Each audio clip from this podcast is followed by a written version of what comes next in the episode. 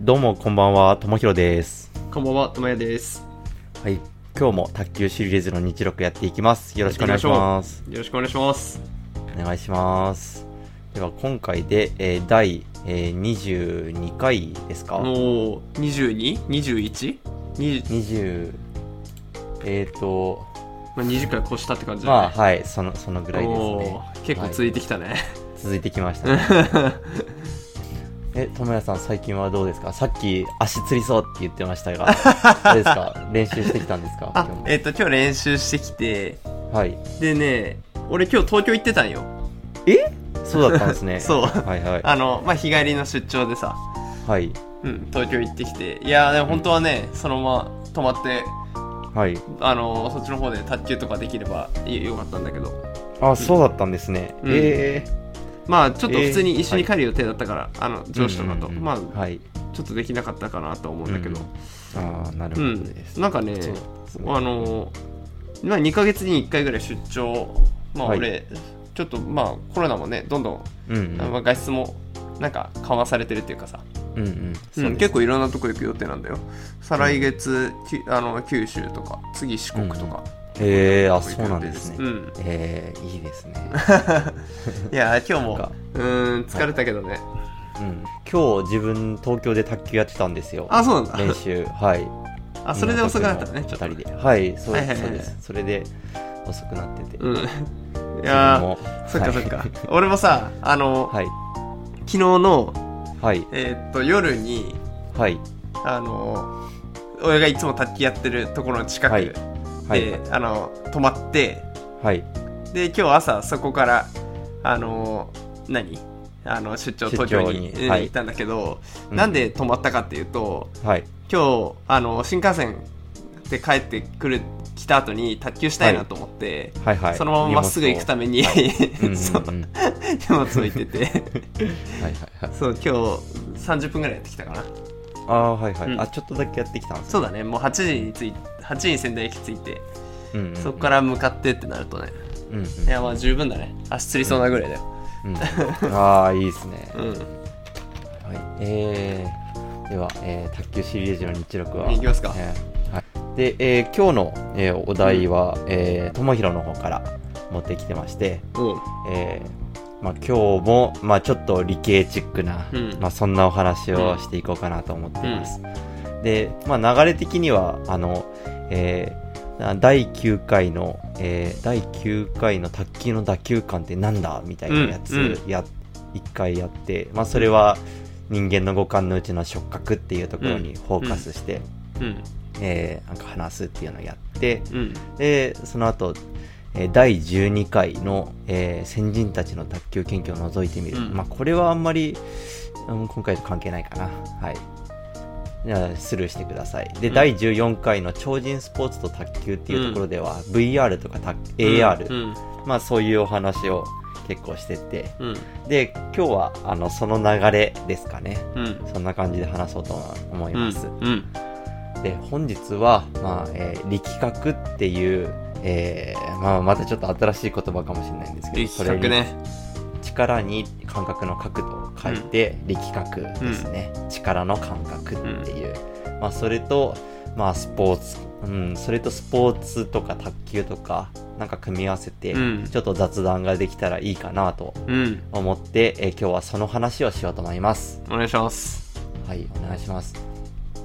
でですね、まあその力学ってうんなんぞや、その、うん。五感の中に力学ってないやろって思,、うんですけど、うん。あのきあんま聞かないね、うん。はい。力力学っていうのは、あの、触覚の中の一部なんですよ。触覚の中の分類分けの中の一部なんですよね。なるほど。触覚っていうのは人間の皮膚とか、そういうところで、うん。えーなんか、まあ外界の状況を感じるみたいな、うん。そんな、えー神経、まあ、いろんな神経がああって、うんで、その中で、えー触覚の中で大きく2つに分けられて、うん。触覚の中で、あの、ややこしいんですけど、これ研究者、日本の研究者が名付けたのが悪いんですけど、触覚の中で触覚と力覚に分けられるんですよ。なるほどね。で、そこで言う触覚っていうのは、えー振動感覚振動を感じる感覚のことをうん。触覚って言って、うん。でもう一つの力学っていうのは、えー圧力とかうん。力、うん。そういうのを感じる感覚っていう、うん。まあ、そこで2つ分かれるんですね、うん。でもうちょっと細かい定定義みたいなのはないんですけど、うん。あの感じ取る神経が違うっていうところで、はいはい。あの振動の、まあ、何ヘルツ帯何ヘルツとか、まあ、30ヘルツみたいな、うん。えーブーってこうバイブレーションみたいなそういうのを感じる神経とあとは圧力でこうぐーっと皮膚を押したり、うんうん。あの筋肉筋肉にこう力を与えたりとか、うんそうやって感じる神経っていうのは違くて、まあ、そこであのあの分けてるっていうような感じなんですよね。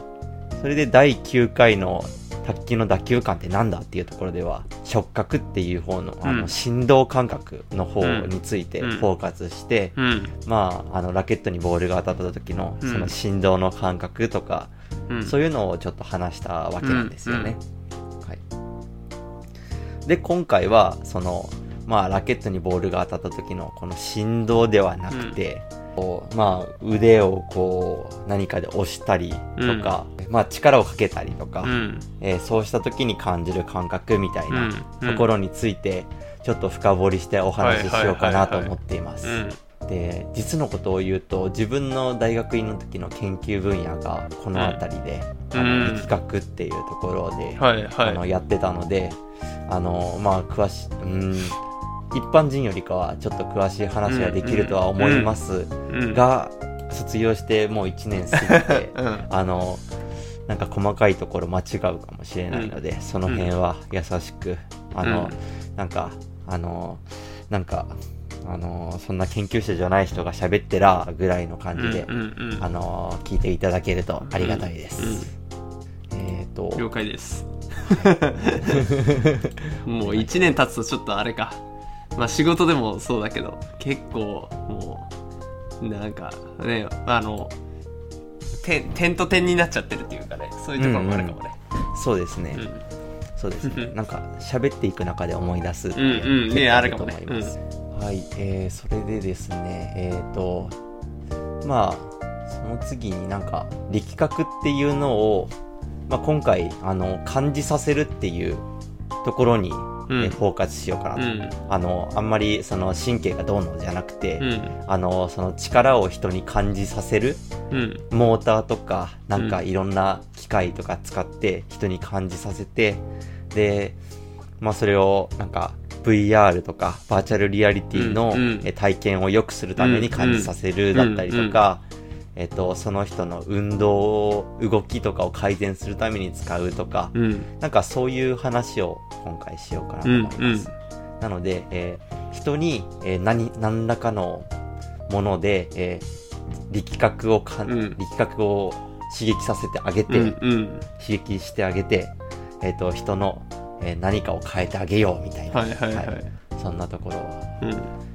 はい、をフォーカスします。うんうんで、えーで、今回触、触覚ではなく力学。で、力触覚と力学で、その力学の方が優れていること、力学を感じさせるとどんないいことがあるのか。うんまあ、例えば、えっ、と、この力学で、えっ、と、できることの一つに、はいはいえっ、と、教示っていうのがあるんですよ。教示。ちょっとあんまり聞かないですけど、教えるっていうことですね。教えて示すあって書いあて教示って。ご教示はい、ご教示いただく願います。はい、うんそうです。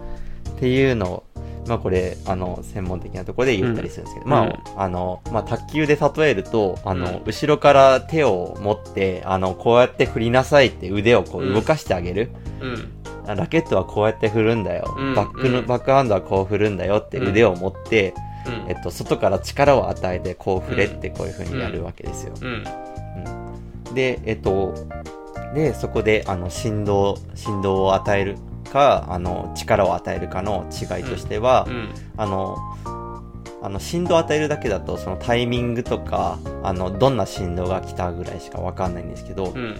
えっと、力を与えてあげると、どっちの方向にどんぐらいの力を与え、力で動く、あの、腕を動かせばいいのかみたいな。はいはいそのぐらいまでわかるんで、うん。特にあの運動と、えー密接に運動への、えーアプローチがしやすいっはいはい。ていうところがあるんですよね、なのでよくあの動きの教教示、えー教えてあげるみたいな、うん。訓練なはいのかな、はいそういうのにも、えー使われますよっていう。ところあなんですよね。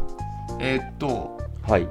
それは例えば俺がトムヒロにフォアハンドを教えてもらうときに、トムヒロがこうやって振るんだよって言って俺の腕を操作するわけじゃん。はいそうです。享受するというはい。ことだよね。で,、はいそそれを俺はこうこのくらいで振るんだとかっていう力を感じてるっていうこと？はいそうです、トモヒロの力を感じて、俺の腕が動いてるみたいな。うん、そうですね。はい、そうですね。あの、教、教示、教えるっていうところの中で、えっ、と、うん。振動を使って教え、教えるか、力学を使って教えるかうん。で考えると、もし振動だけの場合は、うん。えっと、このタイミングで触れっていううんような、えー振動を与えてあげるんですよね。うん。うん。今だ、今だ、みああたな。ないるほどね。はい、プってそこで例えば震えるんだけどはい、そうです。それだけじゃ、まあ、何も分かんないよねっていうことだよね。そう。そのもしえっと何か人に何かこうそのそうね。こういうフォームで打てってこう例えば教えたい時にうん。打てっていう感覚を振動だけで伝えるっていうことでもなかなかそれがあのふふさわしくないっていうか不適合というかそうですね。うんうん。はい。振動だと、えっと、その、まあ一応、大きさと、えーうん。タイミングっていうのが、多分ポイントになるんですよね。うんうん。大きさとタイミングと、一応なんか、硬さ、柔らかさみたいな、その、周波数で変えたりうんするんですけど、まあそんぐらいしかできなくうんて、うん。で、その振動を感じた時に、その直感的に動きに、うん。動きに認識されないから、うんちょっとはい。理解、理解が一瞬挟むんですよね。うんうん。この振動来た時って、こういう動きすればいいのかなみたいな。はいはいあの、いろんな、例えばこう、こういう振動来たらフォア振れとか、こういう振動来たらバック振れとか、いや、うんもうこれ強示ではないのか。なんか、あ、こういう振動来たらもうちょっと上に振れとか、はいはいはいこういう振動来たらもうちょっと下にかぶせ、なんか、はい。腕下げてくれとか、はいはいはい。そういうのあって、で、振動だとそういう指示がしづらいんですね。なるほど。運動こと運動に対しその、はい。なんか卓球のあの振るとかそういった動きに対してはアプローチがなかなか振動だけだと伝わらなくてはい。その力はい覚を感じさせるのが、そうやって手持って打ったりとか、そう、はい。っていうところで、えー、とそそっちの方が あの、はい。教示っていう意味意味で、うん。その何かを伝えるっていうところでう運動を伝えるってことでやりやすいってことなのか、はい、こんな感じ。そうですね。はい。なるほど。そうです。あの、本当にいろいろ聞いてくれてありがとうございました。あー僕もまとまってきました、うんうん。そうですね。なので、あの、今は、あの、力学っていうところで腕を実際にこう、動かすっていうのも言ったんですけど、うん。全然、あの、圧力、圧力をかけるっていうのでもいいんですね。うん。圧力で、あの、なんだろう、腕になんか、えー圧力、あの、腕、腕か肩とか、なんかどっかに、あの、なんか、上と下に、なんか、上か下かどっちかに、えっと、圧力を与えるみたいなのを、装置をつけて、あの、上、上ってやったら、ああ、これちょっと上に上げればいいんだってうんいうのを直感的に感じながら、えっと、修正ができうんるっていう。あの、この、えー刺激なり、うん。し指令だと思思えばいいんですかね。この刺激来たら、こう、こういう風に修正すればいいんだっていうのが、えっ、と、頭で考えずに、えっ、と、直感的に分かりやすいっていう、はいはいはいっていう利点がありうんます。うんあのいや、智也さんいてくれてよかったです。あの 僕のしどろもどろな。はい。いやいやあの多分あのな何？俺まずそこやっぱりはい。そういうところ俺初心者だから、はい。うん、あの、あのこういうふうに掘り下げるときっと、うんうん。あのもし仮にいるとすればリスナーの方は分かりやすうんいから、そうですね。いやー、最高のリスナーです。ありがとうございます。あのなあのコテナジのひ樋口さん的なポジションをはい狙そうって、ですねはい。最高のリスナーです。そうそこを目指して、そうだね、ちょっとあの掘り下げてきます。ちょっとわかる。自分でも分かるように、うんうん、ありがとうございます。うん。まあそんな感じで、あの、なるほどね。を、うん。なんとなく伝わったわ、はい。うんですね、教示っていうところでうん。強くて、はい。で、あとは、あその、まあ直感的に感じられるから、よいいっていうので、うん。で、あと、もう一ついいところは、あの、仮想現実の体験において、まあ、あの、実際の動きを、うん。あの、動いているような感覚を感じられるとか、はい。あの、周りの物体が動いてて、あの、こっちに、その、仮想現実の対象物、もの、そこの空間にあはいるものが自分に対して何か刺激を与えてるみたいなのが感じられる。まあ、これは触覚と同じですね、ほとんど。例えば、うんはいえっと人間が来て VR の中で、はい目の前の人間が自分の右俺の右肩を叩きましたっていうのを、はい。はい。それが結局圧力を与えてたりするっていうことだよねそうです。はい、その通りです。はいはいはいはい。そうです。嬉しいな。そうですね。なので、えーまあ、その仮想現実の体験においてもよく使われますよっていうことですね。うん。で、一応、その仮想現実の体験を、まあ、より良くしていくとどんないいことがあるかっていうと、うん。まあその、まあ、仮想現実の体験、まあゲームっていうのもありますし、うん。あの、じ、実際にはなかなかできないことをシミュレーションするっていうか、えっと、その危険な作業をシミュレーションするとか、あの、フライトシミュレーターとかありますよね。はいはいはい。ああいうのをシミュレーションするときに、まあ、その、体験の質がいいと、うん。より、あの、臨、あの、臨場感高まるというかはいはいはいはい、現実に近くなるっていううん。のがあったり、うん。まあ、あとゲームの分野では、あの、なんか本当になんか夢のような動きししてるような感覚があるとか、うんうんうん。そういうなんか人の、人を興奮させるような効果があるとか、えーまあ、そう、そういうところで、あの、使われています。なるほどね。はいはいはい。あイメージついたわなんとなく。まあ、ここまでで、あの、長々話したんですけど、うん。まあ、一応、まあ、力学とは、あはいはいはい。力学を提示することで直感的に、うん。あの、感覚を感じられて、うん。まあ、それによって人に何かを、えー直感的に感じさせる、伝えるとか、それがしや教授すいとか、うん。はい、教示ですね。あと仮想現実の体験が、まあ、よりワクワクさせるとか、近くなるとか、そんな話をしました。うん。で、え次に、えっと、まあその力学をどうやって人に、えー感じさせるかうん。っていう方法とかその辺話そうかなと思います。うん。で、まあこの辺、まあぼ僕がもともと機械系だったっていうこともあって、うん。ちょっとなんか、えーいろいろ喋るかなと思いまうす。んうん。はい、結構き機械とか、なんかそっちの方のアプローチが多いんですよね。うん。やっぱりもうガシガシしてるようなものです。はいはいはいはい。大きいもの。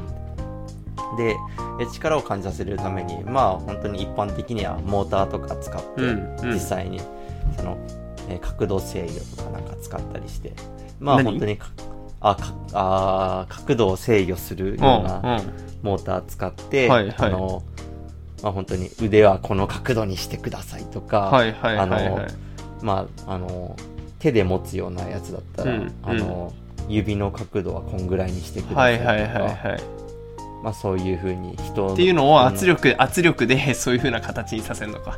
はい、そうです。強引に、なるほどね。強引に、はい、はいはいはい。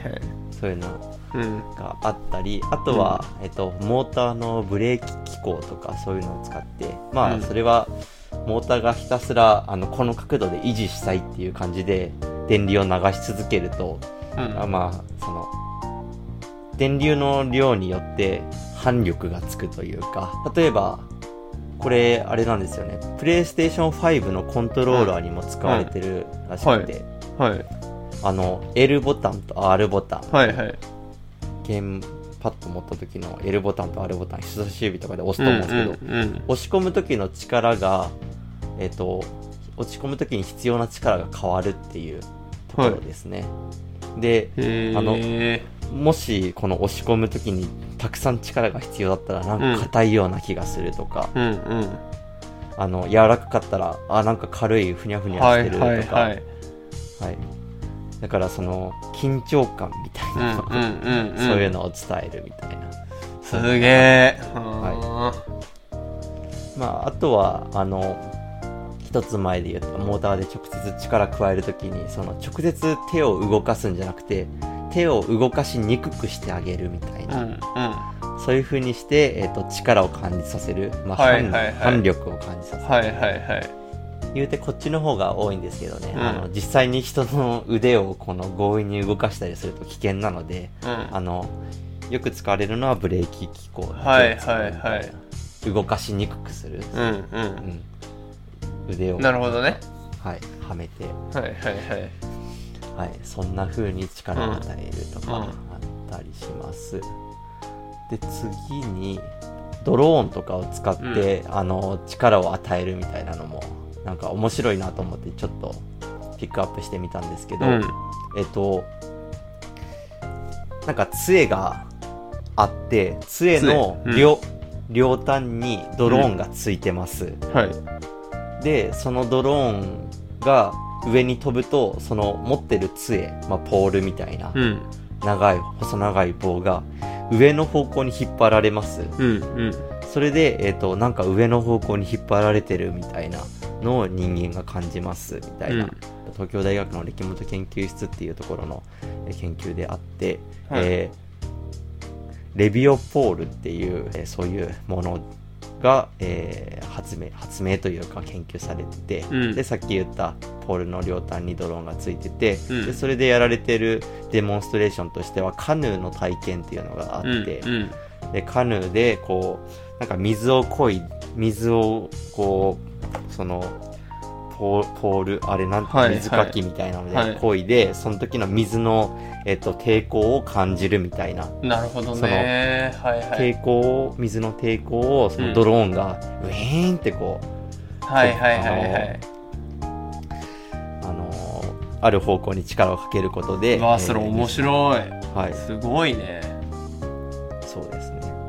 それこそ動かしにくくしてるんでしょ？はいそうですね。ああはい、なるほど、ね、抵抗を与えるとか、うん、すげえはい、あとはなんかそのポールを持って、えっと、外を歩くことで、うん。あの右に行ってくださいとか左に行ってくださいっていうのを感じながら、そのポールを横にしてはい体の前に持って、えっと、歩くことであのあのなんだろう右右を右旋回してくれ左旋回してくれとか、そういうのを感じながら歩くことができる、へえなのであの目が見えなくても誰かに操作してもらうことで動ける。とか、はいはいはいはい。うん、なんか AI がこのルートで歩きなさいって言われたら、うんそのルートで歩けるとか、なんかそんなのができるはいはい。まあそんな、えーはい、面白いものがありました。あとはですね、空気噴射ですね。うん。これ、あれですね、この、ポッドキャストを撮ろうってなったきっかけになってるんですけど、うんうん。あの、ともやさんから、これ面白くないってこう、LINE が飛んできて、うん。はい。それで、今回やろうってなったもので、えーエアラケットっていう、うん。えまあ、製品名があってその研究がなされています、でこれはえっ、と研究してる場所は台湾大学、うん。あとカナダの University of Waterloo あとユニアメリカの University of Maryland っていう、そこで研究されてるもので、うん。えっと、エアラケットっていう感じな名前なんですけど、まあ、ラケット状のもの、ラケットじゃないか、なんか、ポールみたいなうんものを握って、その先っちょに空気噴射する、うん。えーノズルがついてて、で、えーまあ、v、バーチャルリアリティとか仮想現実の体験中に、その先っちょの空気噴射のところが、うん。プシュってこういう、うん。なることで、えっと、脱臼した時の、えー反力を感じさせるっていう、うんうん反力なのでぶつかった時に返ってくる力ですね、はい。それを感じさせるっていう、えー研究でした、うんでこれなんかたあの例では卓球とバドミントンとテニスっていう風になってて、でそれぞれなんかあのそれ用のグリップちゃんと作ってて、はいはいでそれ用のその打球ポイントのあたりで、えー空気噴射するようにノズルがつけられて、うん。でこうちゃんと作られてて。えっ、と作られてるっていう感じでで一応まあなんか体験するときには、えーまあ、空気噴射はあのコンプレッサーっていう空気を圧縮する機械が必要なので、うんそれを背中のリュックに背負ってはいはいはい。体験するっていう風に書いてあって、うん。うわ面白いなって、う。んうん。うんうん。思いましたね、うん。まあそんな感じでえっ、とでこれは、まあ、空気噴射で一応力学を提示してるっていうような感じで、振動ではないんですよ、まさに,、うん、まさに力学なんだろうね、はいうん結局こう,、ね。その噴射でえーっと、ラケットがどっちかというと後ろに引っ張られるっていうのを、うんうんうん。なんとか抑えようと打球するっていうかさこうボールを、うんうん。だから結局押される感覚を感じるってことだよね、そのラケット、うん。その噴射で。うんうんそうですね、そうですそうです。なのでえっ、とその力学だけを、えー感じさせて、うんえーまあ、その打ってる感覚を感じさせるっていうふうな感じですね、でこれは、まあ、友也さんからいただいたんでちゃんとなんか、まあ、日本人が書いた記事を読ませていただいたんですけど、うんうんえっと、あ、違うな。ちゃんと論文読んだのかな、これは。えっと、読んでないか。あー、読んでないか。日本の記事にこれちゃんと書いてあるな。なんか面白い結果があって、あの、この体験の比較実験をしてて、うん。あの、まあ、仮想空間で卓球なりバドミントンなりテニスするときに、しんあの体験の時の振動を感じてもらうのと振動だけを感じてもらう時と、まあ、この作成したこの空気噴射の力学だけ感じさせる時と、まあ、2つ比べてどっちの方が好き？みたいなことを聞いたんですよ。うんでそれで面白い結果が出ててバドミントンとテニスでは、まあ、この作成した空気噴射の力力学を感じさせるっていうデバイスの方が92%いいってうん。これいいねって言っててでえっと逆に卓球ではあの42%だけがえ42%、まあ、半数以下の人が空気噴射いいねって言って、うん。それ以外のあ反対に、えーろえー58%の人は振動だけの方がいいねって言ったんですよね、なのであの、まあ、たあのバドミントンテニスと卓球ではあの、まあ、感じてる神経あの、主に、えー感じてる神経っていうのは違うというか、うん。えー力学を感じながら、えー力学を意識しながらプレイしているのではなくて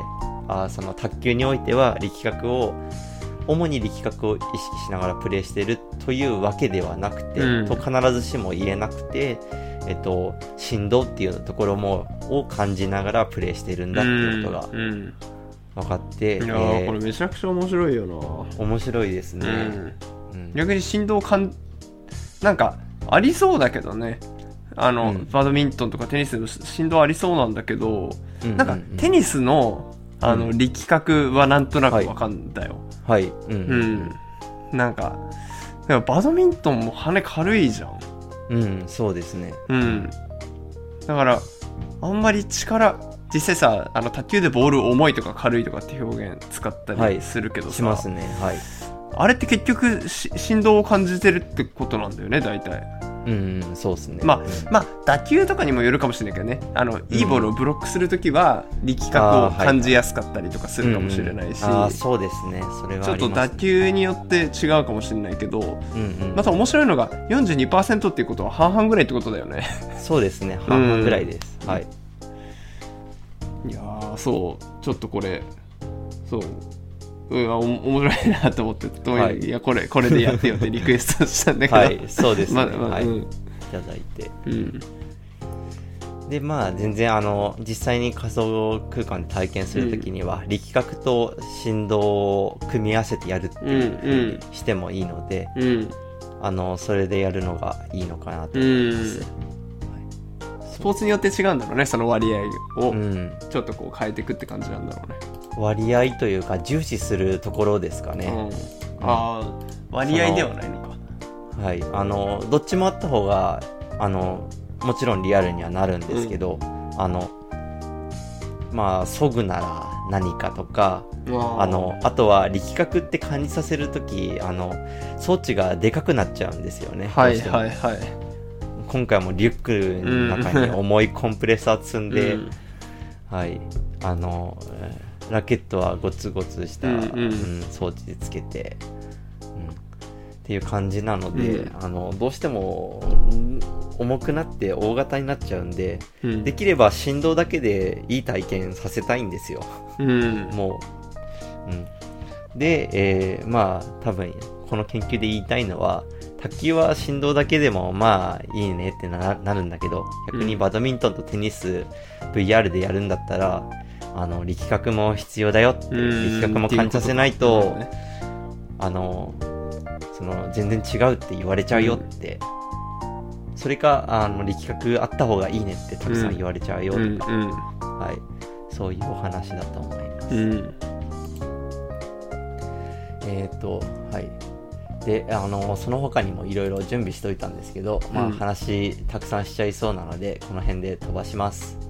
あの、とりあえず力学の提示方法っていうのは他にもいろいろあります。うんうんはい。まあ、軽く言う、あの、さらっと言っとくと、なんかモーターのジャイロ効果っていうのを使うみたいなのもあったりして、うんあの、こ、あの、自転車が、あの、倒れないみたいな、そういう、はいはい物理現象みたいな、うんまあそういうのを使って、あの、回転するだけで、あの、こっち方向に、えっ、と、力が加わるみたいな、はいはいはいそういうので力を感じさせるとかあったり、うんあとは、あの、なんか、あの、重りの位置を制御して、あの、力を、力の感覚をはい変えるというか、はいはいはい。手先に持ってるものがその、うん重りの位置が先っちょにあったらあの結構重く感じる、うん。まあその、うん。モモーメントといううん。か、うん。はい。あの重く感じてその重りの位置が手前にあれば、あの軽く感じるとか、それでえっ、とその持っているものの、えー重さを変えるとか、はいはいそれで、はい。なんかそんなのがあったりします。うん。まあいろいろあります。で、えー最後に準備してきたものうん。は、えっと、まあ今こうお話ししてきたこの力学の提示方法ってどれも大掛かりなんですよね。うん。実際に力を与え,、うん。与えるとなったら。なので、その研究、この研究分野では、あの、力学を錯覚させるっていうような研究がたくさんなされてるんですね。はい。はい。実際には力与えてないんだけど、うん。人間はそれを力と錯覚するっていう、うんまあその100%錯覚その錯覚するっていうわけじゃなくて、うん。ほんのちょっと錯覚する とか、うん。そんなレベルだったりするんですけど、うん。はい、そういう研究が結構あのなされてるっていはいうはい。感じですね、うん。でえっと、まず一つ目紹介するのは振動でその力を錯覚させるはい。っていう研究です。うんで、えーまあその中で一つ今回紹介するのは加減運動っていう、えーそんな振動の、えー提示方法振動の与え方っていうのがあって、うん。まあ加減運動っていうのは簡単に言うとあの振動があのこっちからこっちへ徐々にグーンってこう動いていく。うん。例えば、えっと、あの、腕の、えー手先の方から、えっと、肩の方に振動がぐーんってこう動いてくる。はいはい。あの、0.5秒ぐらいかけてぐーん、ズンズンズンズンズンって、うん。あの、振動が動いてくると、うんうんそれで、あの、なんか力がこっちからこっちの方向へ、はい、はいはい。あの、かかってるような気がすう。んるなのでさ最初に言った教示とか、うん。そのどうしてほしいとか、そういう風に伝えるときに、うん。あの振動でこっちの方に行ってくれみたいなこっちの方にあのどんぐらい強くとかそういう指示がこれでできるっていう、はいはいはい。はい。できる可能性できる一応できはするのか、うん。できるっていうのが、はい、あります。で、えー次に紹介するのは、えっと、まあ、これなんかグレーゾーンみたいな感じなんですけど、えっと、スキンストレッチっていう技術で、あの、うん皮膚の表面を、えー引っ張ったり圧縮したりするっていう。はいはいはいはい。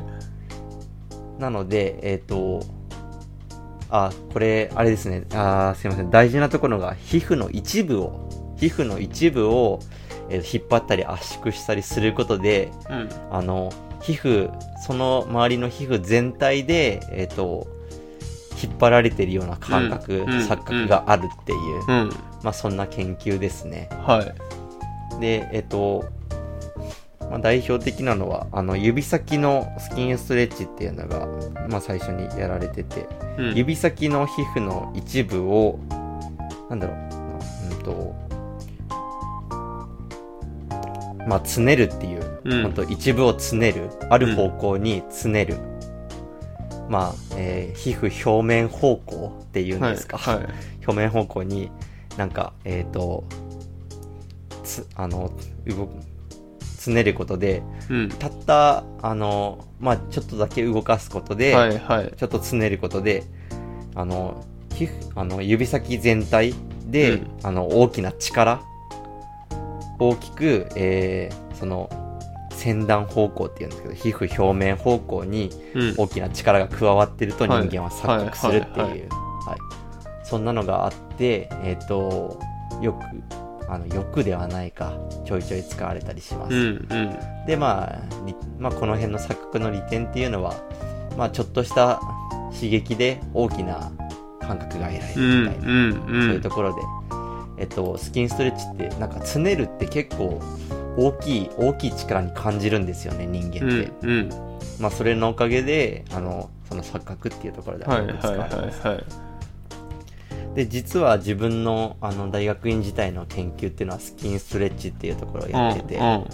僕は、あの、お尻の皮膚をはい。スキンストレッチするっていう、うん。あの、皮膚表、お尻の皮膚、まあ、座っている時のお尻の皮膚の表面を、まあ、ちょっとグニグニ、えっ、と、一部をこう、表面方向に動かしてあげて、なんかやらしいね。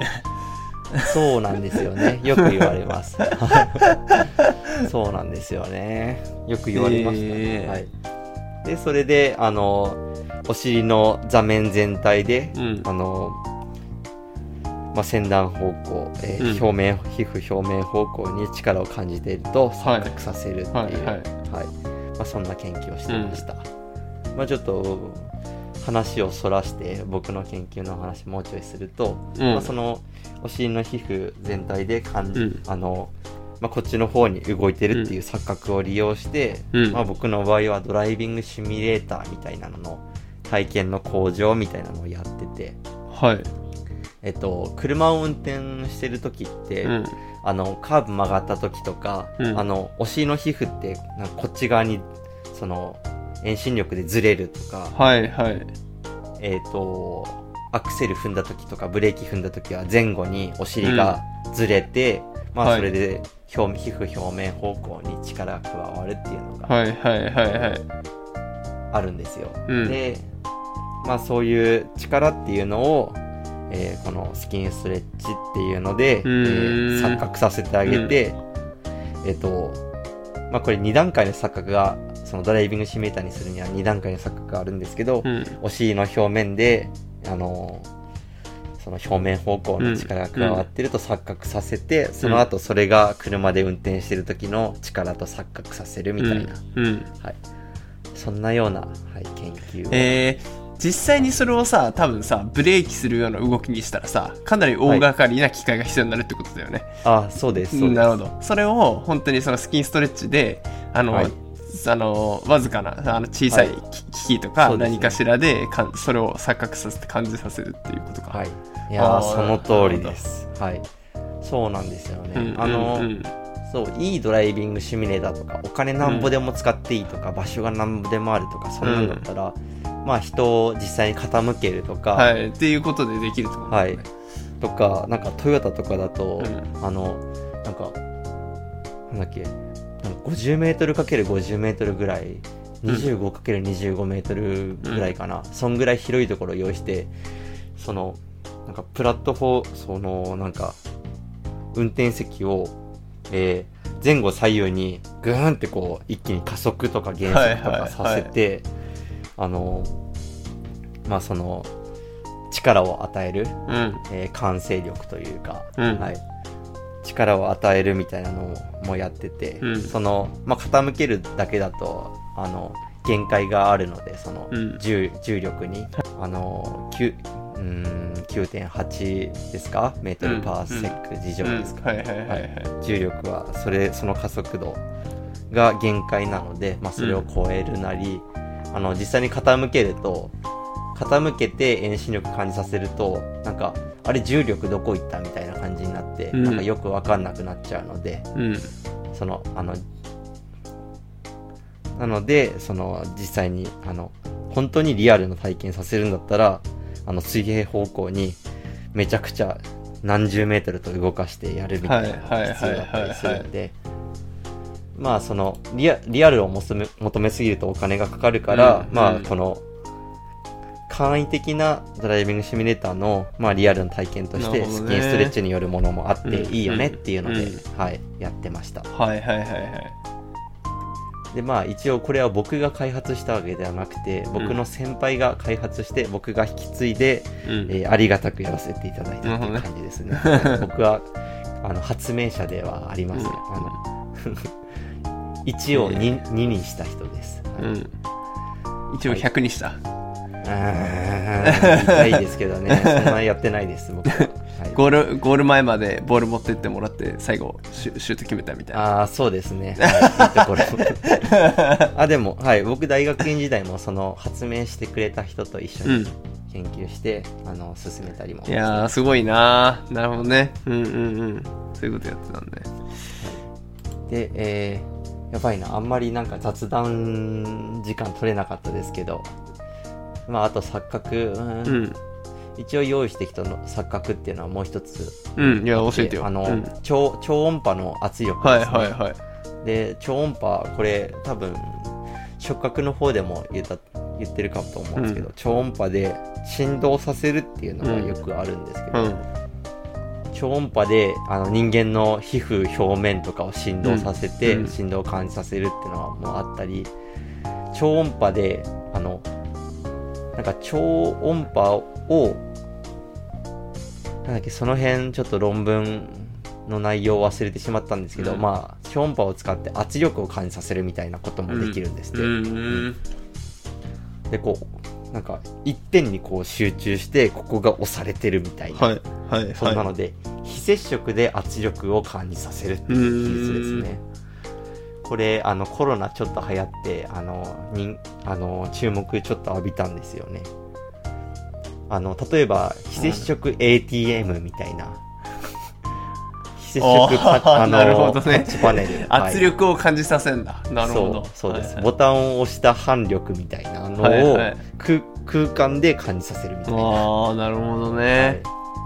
そんなのもできて、はいはいうん、いやすごい感染症対策になるじゃんうんでもあのすごい装置がごついんですよこれ、うんうんうん。超音波発生装置ってのはごつくて、はい、そのごついのをごついのをいくつか集めてあのある一点にあの照射して集中させて、うんその空間中にその圧力っていうのをうんなるほどね。生みだ生み出すんで、うん。あの、だいぶごついやつがあの裏で待ってるみたいな、うんうん。はいまあすごい面白いですね。これ、うん。僕も体験したことあるんですけど、うん。はい、実際にあのなんかいへー。るなんかいるみたいな、はい、そんなになります。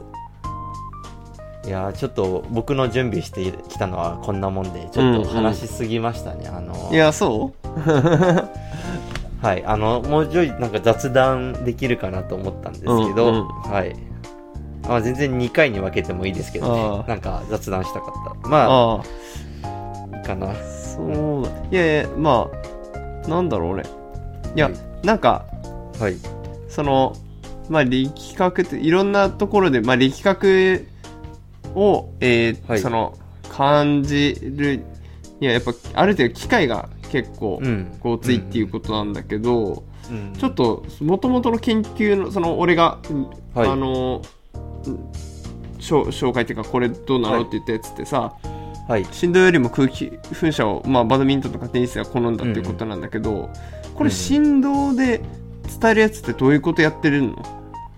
振動でちょっと力力学のうんうん話とはちょっと、あのちそれちゃうけどし振動の方になるけどさ、はい、振動っていうのはあのただあのまあポールをポールなりグリップみたいなのを持たせて、うん。でグリップの、えーグリップの先のあたりに、うんうん。あのバイブレーター振動子っていうのをつけて、うん。でまあ多分リアルにやるんだったらあの実際にあのしゅあの実際に打った時の振動を収録して、うんその波形を再生するっていうはい感じですかね、はいはいはい打球がぶつかった時に再生する、なるほどね。まあ多分同じ装置にただただバイブレーターつけて試したとかそんな感じなのかなとは思ないるますねそうですね。なのであのまあ今で言うと Wii リモコンとかスイッチとか、そういうやつにもあの中にもバイブレーターとかはいはいはい、入ってて、うん。多分イメージしやすいのはそういうゲームコントローラーでなんかあれが打ってる感覚あるよね。なんはいかそういうのね、振動返ってくる振動そうだよね。いや、うん。うん昔はさあのなんだっけ、プレイステとかだっけなんか振動パックみたいな、はいはいはい。あったよね なんかやられた時にめっちゃ震えるみたいな、ああーはいはい、うん、うんうん。あれは振動ってことでいいんだよね。あれは振動ですね。そうだよね。はい。振動です。大きいけどさ。はい、そうですね。振動です。うん。あの周波数次第なので。うはんうん。周波数次第。なるほど。ああいうのもだから LR とかでなんか重く感じたりっていう力学により振動でとりあえずやられてるっていう感覚はあるけどさあれってさ、はい。やられた時に震えるからあの、はい。うわあの震えを感じさせないようにプレイして、うわ震えたっていうことじゃない？ああ、そうですね。だから、それもありそう要はそこが結びついてるっていうか当時ゲームやってた時はやられるイコール振動を感じるだから、うんちゃんとやられたっていうことがそのゲーム内では感覚として分かってんだけど、うん実際それってリアルじゃないよねっていう。うん、そうです、うんそうです。うん。よりもなんかやられた時は本当に体切りつけられたみたいな圧力がブワーってなったりとかする方がリアルだよね、うん、そうですね。うん。だけどそれは大掛かりだから振動だと楽だからまあああいそう中でもあのしなんか変なの入れれば、それは感じられるみたいな、そうです。バイブレーター入れるだけなのでうん、楽ちんなんですよね。うん。まあ、スマホとかもそうですね。うん、そうだよねすいやだからスマホとかもさあれって本当にボタンを押してると思っててさ、俺はいはいはい。そうあれふね振動なんだよねうんうん、いやあれなんですよ。だから電源切れた時あれボタン押せねえみたいなはいはいはい。あれほんとすごいわうん、そうそうそう。いやーやっぱねいいねあのこういう話がとともいろのもう真骨頂だねああ、そうですね。ううんん、話しやすいですね。やっぱうんりちょっと難しい話、その、ううん、ん難しい話よりかは話しやすい。けれど、なんか、あのー多分これ収録終わった後にモヤモヤするんですよね。あれなんか違ったかなとか。うん。あーそういうのもあってうんうん。でなんかこと卓球においてはやっぱ振動って結構大きいなと思うから、うんうんなんかそれが分かっただけですげえこの研究よかよかったなと思うんだよね、うんうん。なんかより繊細なスポーツだなっていううんうん。うんそうですね。だからあのきっとなんかそのさっきあの力学その VR との相性がいいって言ったりもあったけどさ、はい。実際どうなんだろうね。卓球の振動自体もさだから VR とかでやってさ、その振動感じられたらさそれはそれですごいいいわけでしょ？はい、そうですね。うん。そうだよね。もうできるでできるとは思いますけどね、うんうん。うん。すぐに。あの VR のコントローラーとかは振動子の中入ってるんで。うん。あの打った時の振動を再生するみたうんいなうん。のはできると思いますね、うん。うんいや近未来だなこういうのが、そうですね、うん。未来はどうなってるんですかね。そうだね。だからなんかそのさ、はい。えっ、とちょっとこう力学みたいななんかそのさ、はい。あのあのなんだっけ巨人の星のさなんか代理大リーガーはいはい養成ギブスみたいな感じでさ、はい、ありますね。はい、ありますね。あれもさこう反発する力みたいなそう、そうですね。はい ブレーキ機構がそうそうそうそう強いブレーキ機構って言ってますね。だからさまああれはやりすぎだけどさ、まあはい卓球のあのチャンジーカーってこういうドライブってますよっていうのを勝手にさ体でこうめっちゃ感じさせられるみたいなうんうん。でその打球感もさその振動で感じさせてみたいなはいはい。っていうのがあの全然あの大きくない機械とかでなるべくそれに近い、ねものを。感じさせたらさ、なんかそのさ大リーグはいはい。養成ギブスじゃないけどさ、そういうのが売られてたらすげえあのなんて言うんだろう。んううなんかこう技術の上達早くなりそうだなっていう。それをリアルにすればするほどさ、はいはい。うんうんうん。なるほど、確かに。確かに、その、あの、力を与えるではなくて、うん。あ与えるかどうかにかかわらず、その、人の動きを強制するみたいな、うんうん。そういう研究も実はちょっとあるんですよね。うん。あの、ハンガー反射って聞いたことありますか？ハンガー反射？あの、頭に、あの、ハンガーを、あかぶる、頭にかぶると、はいはいはい。あの勝手に頭が、ああ曲がるやつか。曲がるやつです。はいはいはいはいはいはい。あれありますよね。うん。で、あの、あれって実は頭だけじゃないんですよ。あの、回るのって。うん。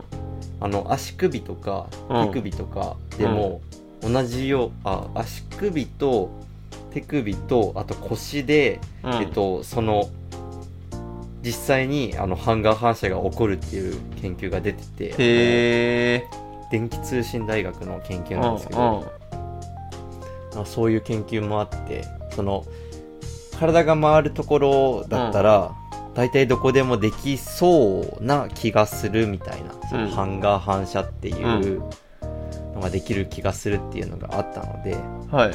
なので、意図的にその体を回す、そはい。の操作する。はいはい。まあそれ結構個人差強いんですけど、うんうん。こっちの方向に回すっていうのはできるので、はいはい。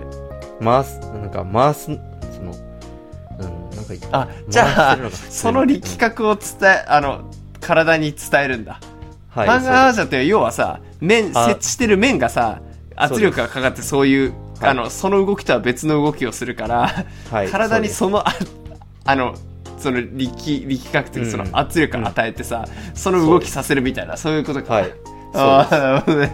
そうなんですよ。この、そう、ハンガー反射で大事なのって、あの、圧力と、あと、うんあの、先端方向の力、あの、表面方向の力、はいはい皮膚を引っ張るはい方の力なんですよ。うんで、もうすでに分かってるんですけど、その、あ今言った圧力と先端力。先端力っていうのは皮膚表面を引っ張はいる力。はいはいはいその二つが、あの、うまいこと重なると、えっと、えー体が勝手に回ってしまう。うんうんで、このメカニズムっていうのはまだ分かってない。あの、うん僕が大学院にいた時は分かってないっては言ってたんですけど、うんうんまあ、おそらくなんか人間の防御反応みたいな、うんうんうんあの、なんか、えっ、と、刺激を受けたら、それを回避する方向に体が動いてしまうってはいはいはいいう。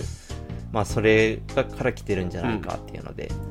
で、えーその、電通大の人の、あの、体、あの、その研究、体験させてもらったことがあるんですよ。うん。で、足首で、うん。足首でのハンガー反射っていうのを体験させてもらって、はいはいはいはい。で、あの、足首に、えっ、と、なんか、えっ、と、なんか巻くような、うん。なんか、えっ、と、なんかその研究では、ここに圧力加えて、ここに先端方向の力加えれば、うん回る、こっちに回るはずだっていう研究がうんなされてて、で、それで、あの、その輪っかみたいなのを足に、足首につけると、ああ、曲がる曲がるみたいな。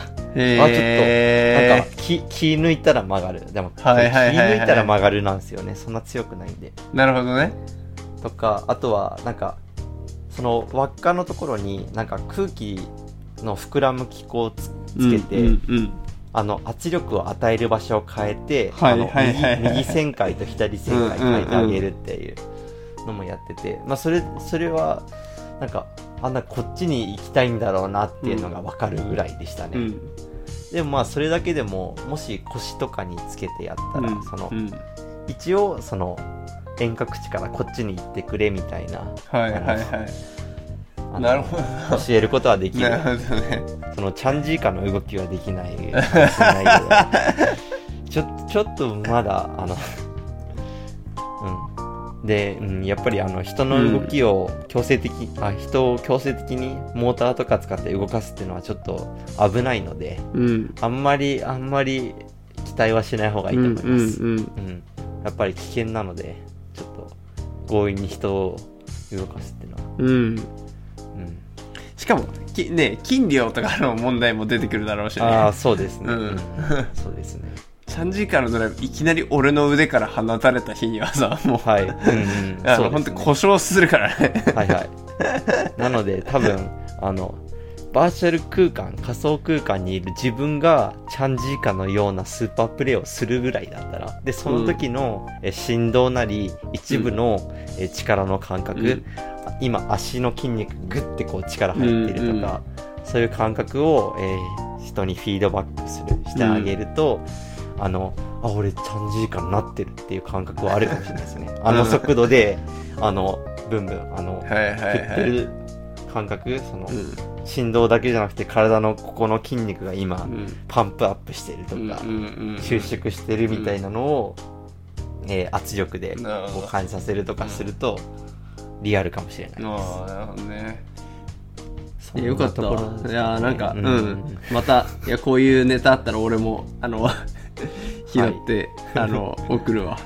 はい、お願いします。いうんやー次はどうしようかな。うん結構研究分野は。うんだからね。えー、よかったわあの、はい。まさにいやちょっと俺からあの本当に、あのリクエストで はいこれやってくれって言ったやつだからはい、はい、はい。いやなんか卓球がより卓球が好きになるわあの なんかっていうのはあの、はいまあこれ教えてくれるのもそうだけど今回の研究の結果もすごい良くて、うんうん。なんかすごい繊細なスポーツなんだなってやっぱ卓球思ったんだよね。力学と振動角っていう分け方でいいのかな？なんかその要は振動で感じる力うんうん。ものが結構大触覚の中でも。うんうん。うん。いやーそう。あよりやっぱ卓球って繊細なんだなって。うんうん思った次第です。ううん。うん。ん、はい。ああ、でも、うん、なんか、すいません、終わりそうな時に一つ挟むと、なんかそのエアラケットの研究で、よくよく、なんか、うーんって、なんか、思うことは、があるんですけど、はいはいはい。空気噴射で力力学のみ刺激したっていう感じにしてますけど、うん。空気噴射も一応振動あは出てああるんですよ。るだろうね。うん。でその振動がリアルっぽかったんじゃないかなっても思うんですよね。そのあのバドミントンとあのえテニスの振動から感じる振動っていうのは結構鈍いと思うんですよ、うん。えっと鈍い周波数が低い。うんうん。感じでそのだと思ってて。でそのこの装置空気噴射する装置が、えっと、先っちょで空気噴射した時に、うん。手手先に伝わってる振動も多分鈍いと思うんですうよね、ーん。そんな硬いものがぶつかった感覚ではうなく、んうん。そのガットとボールがボールなり羽がぶつかったみたいなのに、うん。に似ちゃってて逆に卓球が似なかったんだ。卓球はもうちょい高周波な、うんうん。えー高周波って言わないか。もうちょっと周波数の高い振動があるので、ちょっと違かったっていうのが、ね。はい、あるかもしれないです、ままだあのあれだね。あの今後の研究のあのか可能性があるというかこそうです。今後のあの研究のさ参考にさせていただきますっていう感じなんだね。そうですね。可能性があるというか今回、あの言った卓球卓球は振動を感じててテニスとバドミントンは振動ではなく力を感じているというわけではないのかもしれないああそれはまだそうあのちょっとそうそうかもししれないね、はい、なるほど。疑ってみるべきかもしれないですああなるほどね。はいはいはいはいはいというところです。ああありがとう。ああなるほどね。そういう可能性もあるね。はい、うん。はい、でははい終わりました終わりますか？いや、はい。ありがとうございました。ありがとうございました。